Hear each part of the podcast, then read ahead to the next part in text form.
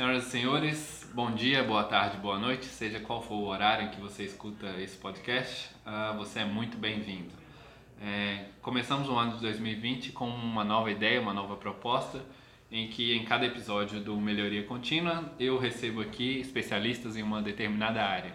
Então vamos falar com especialistas em hotéis, em AVAC, em empreendedorismo até, e diversas áreas que envolvam a gestão de facilities, gestão de ativos, gestão de pessoas de modo geral. Uh, hoje eu tenho o prazer de receber aqui comigo Nelson Pião.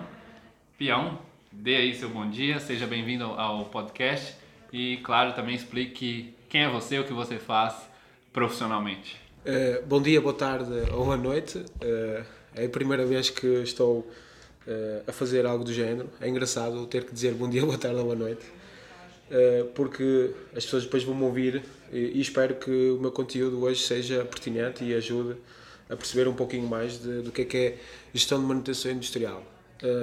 neste momento, há cerca de dois meses estou no InfraSpeak, sou Customer Success Manager eh, tenho uma data de clientes, eh, entre eles alguns de indústria, e tenho aprendido bastante com eles. Tem sido um desafio engraçado. É legal. Você já deu aí o tom, já, já mostrou o caminho que a gente vai seguir hoje na conversa, que é, na minha visão, um setor muito, eu não diria complicado, mas muito complexo, porque tem muitas peculiaridades, muitas especificidades, olha, até é difícil de falar uh, e é sobre uh, gestão de manutenção, operação no setor industrial hoje. E para começar, eu queria que você desse aí, apontasse as principais características ou os principais pilares que um gestor de manutenção, uma equipe de manutenção deve ter em específico nesse setor.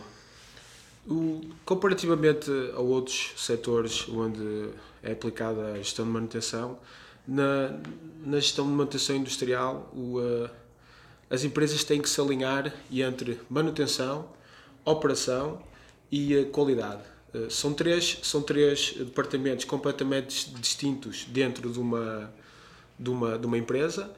Eh, a qualidade define tudo o que nós temos que fazer e, e, e, que temos que fazer todos esses, todas essas tarefas, todas essas rotinas da forma que a norma diz. Isto se nós não quisermos, eh, se nós quisermos eh, produzir material eh, com alguma, com alguma qualidade.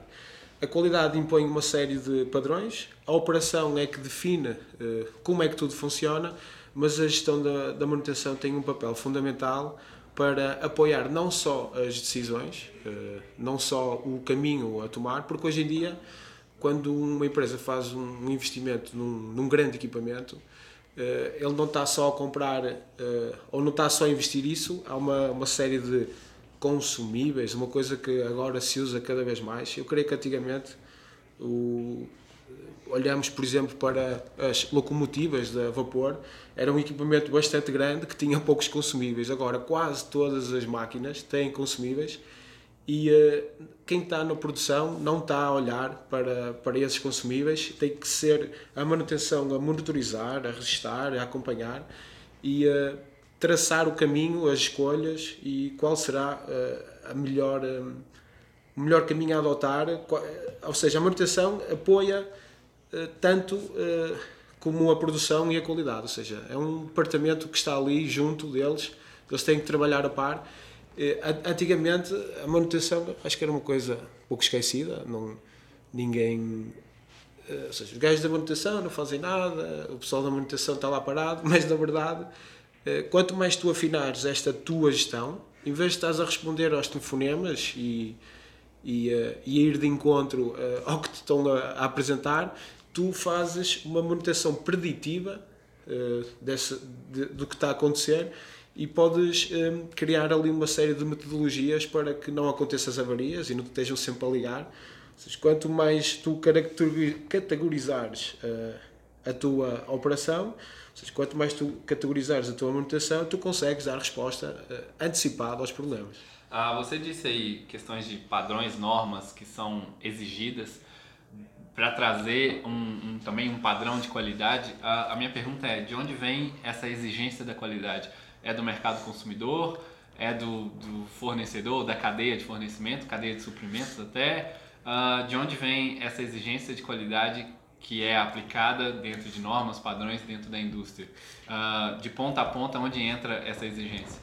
E, inicialmente, uh, agora nesta conversa, eu estava a pensar uh, normas de manutenção de equipamentos ou normas de materiais que implicam um processo normalizado. Ou seja, auditar a tua operação pode também ser uma espécie de manutenção, ou seja, acompanhares que os equipamentos não param, que a linha não para, pode ser um, um, processo da manutenção. No entanto, e como estás a perguntar bem, as, as empresas têm que responder ao mercado. Tu tens que fazer mais coisas mais rápido e mais bem feitas e uh, não podes não podes permitir que saia uma peça com defeito, não podes permitir que uma linha pare porque senão vais ter que subir os teus custos. Ou seja, tudo isso está integrado de alguma maneira. Ah, interessante. É, fazendo um paralelo, né, uh, nós conversamos com o João Beja, que é Customer Success também, e mais focado na área de hotéis, o que ele disse é que, no caso da manutenção e operação em hotéis, o foco é sempre na experiência do cliente, que ali é, de certa forma, o mercado consumidor do setor. Uh, na indústria, então, essa exigência pela qualidade é o mercado em si, que cada vez mais exige mais competitividade, mais qualidade e tudo mais. Então, há aí uma relação em que é sempre um trabalho feito com foco no cliente, seja ele ali no caso da indústria, uma empresa ou até mesmo um consumidor final. Estou correto ou estou falando bobagem? Correto, correto. Então é isso. Olha, se, vê que existem uh, funções mais. Uh, funções diferentes, uh, ou seja, enquanto que no hotel há ali uma série de parâmetros que tu tens que manter, pensa na complexidade de uma linha de montagem onde, por exemplo, uh, sei lá, recebem chapa de aço uh, até que ela saia um tubo facar.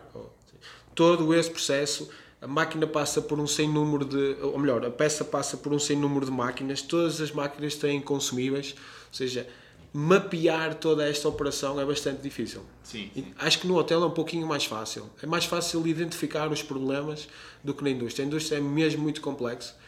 É difícil fazer parametrizações, ou seja, uh, pegar em grupos de equipamentos e organizá-los com uma mesma lógica, porque todos os equipamentos dependem de uns outros, é, é uma coisa mesmo difícil de, de, de mapear.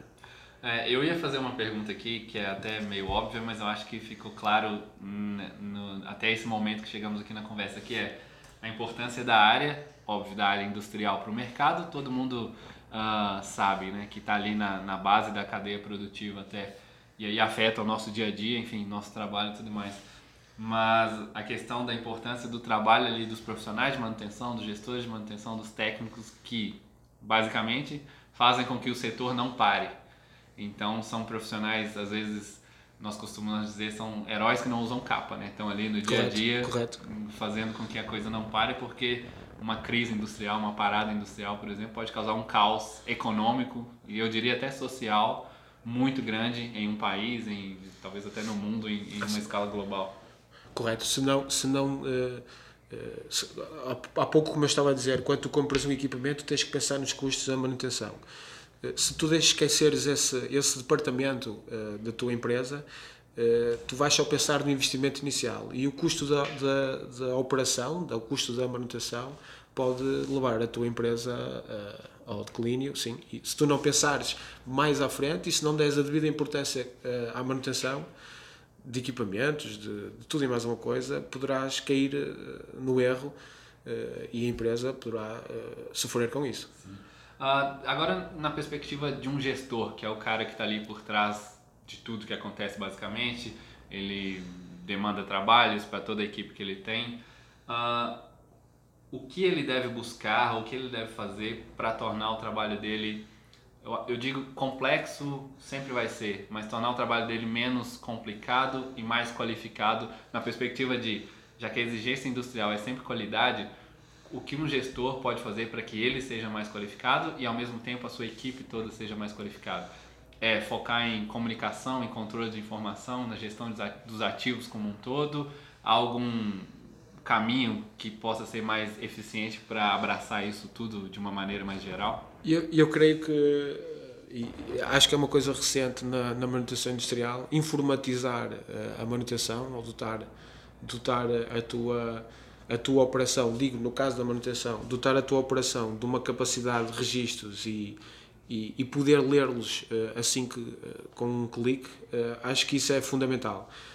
vai de encontro às preditivas, ou seja, quanto mais data tu tiveres sobre uma linha de produção e a conseguires ler de uma maneira global e, e em massa, isso vai te evidenciar alguns problemas que, que podem surgir na tua operação. Um, um dos passos será informatizar a tua operação e creio que o outro será utilizar metodologias uh, do, metodologias Lean, por exemplo, ou seja, entender o que é que a metodologia faz numa linha de produção. A metodologia Lean, para quem sabe, é uma otimização que nasce na Toyota, ou seja, eles otimizaram a linha ao máximo, evitar desperdícios, evitar paragens. Então, se tu se a produção utilizar essa metodologia e tiver uma, uma manutenção capaz de prever o problema que vai acontecer, ou seja, registar tudo o que acontece, registar todas as manutenções que fazem e avaliar uh, cada avaria de uma forma global, ou seja, juntar a todas as outras, perceber e monitorizar tudo o que se passa, acho que são dois pilares fundamentais. É, dentro desse pilar, eu diria que também fazem parte já desse dia a dia cada vez mais forte, aproveitando que nós estamos em 2020, acabamos de entrar num novo ano e também numa nova década, a tendência é que a tecnologia esteja cada vez mais presente nessa área e muito também com o envolvimento da indústria 4.0 e da internet das coisas, ou IoT, que muita gente costuma dizer. Como esses dois outros pilares também entram e fazem parte cada vez mais do dia a dia de uma indústria? Ah, o, o, a introdução da IoT na indústria é, é, é, ouro sobre azul, ou seja, tu poderes avaliar as preditivas, tu, dando exemplos concretos do que eu tenho vindo a falar até agora. Tu sabes que determinado óleo de lubrificante de uma máquina qualquer, se ultrapassar a temperatura ou perder determinadas propriedades, tu sabes que aquela máquina vai gripar daí a uma semana. Se tu puderes, eh, através de sensores, de ler temperatura, através de sensores que possam ler propriedades químicas do óleo, do lubrificante e tudo mais, tu consegues uh, substituir esse óleo, porque te vai dar um alerta uh, que está a perder capacidades ou que está a subir demasiado a temperatura, vai-te dar um alerta dentro do, do que tu informatizaste, ou seja, se tu tiveres uma, uma boa plataforma e se tiveres vários sensores a trazer esse, esses dados para a plataforma, isso aí é ouro sobre azul. Passamos da manutenção corretiva à preditiva, ou seja, a ação que tu vais ter não é uma ação corretiva, é uma ação eh, baseada na preditiva. Sim. Partindo desse ponto, acho que a gente já pode entrar aqui na, na reta final do podcast. Uh, uma dúvida que eu tenho e eu acho que transforma-se até num questionamento filosófico, que é tecnologia cada vez mais está mais desenvolvida, inteligência artificial, indústria 4.0, internet das coisas, uh, automatização de processos, robôs, enfim. Cada vez mais aparecem mais coisas. E há um certo receio, principalmente em alguns setores, como o industrial, de que eventualmente as máquinas podem substituir o homem. Uh, na sua visão, nesse próximo, nessa nova década que nós acabamos de entrar, você acha que isso de fato vai acontecer? É uma substituição ou você vê como mais uma adaptação do surgimento da tecnologia e do trabalho humano nesse setor? Um, é um assunto uh, um pouco delicado e eu vou dar a minha, a minha opinião.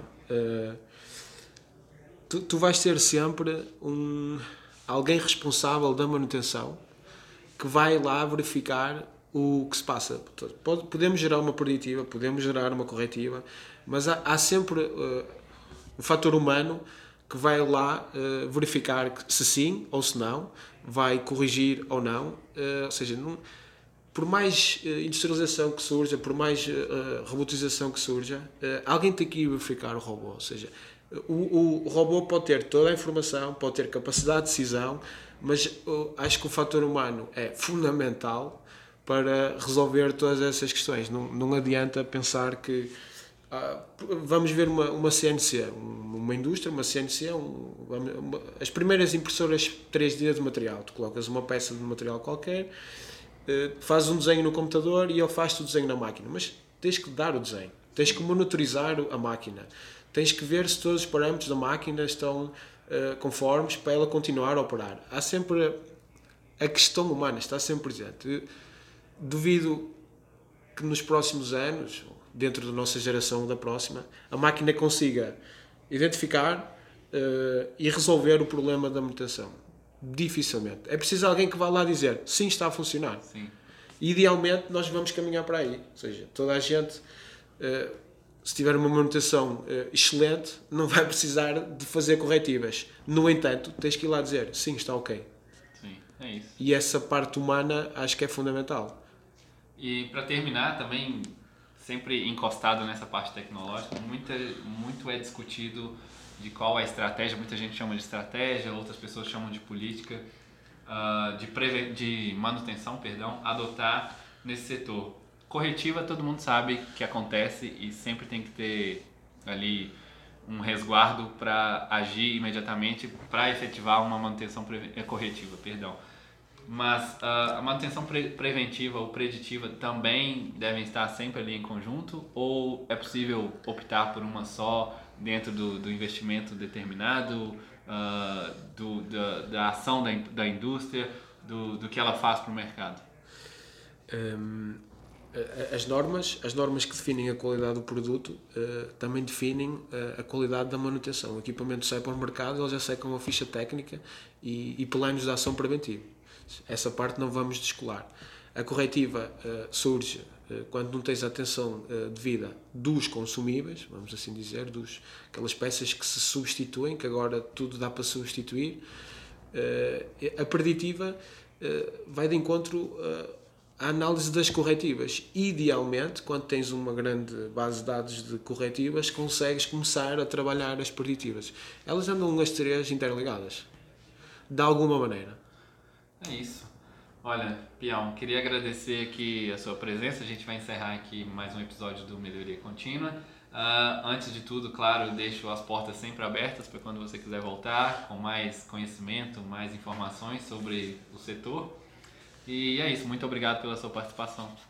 Obrigado eu, é uma honra fazer parte uh, deste podcast. Muito obrigado. Volte sempre. E até mais, pessoal. Até semana que vem com mais um episódio.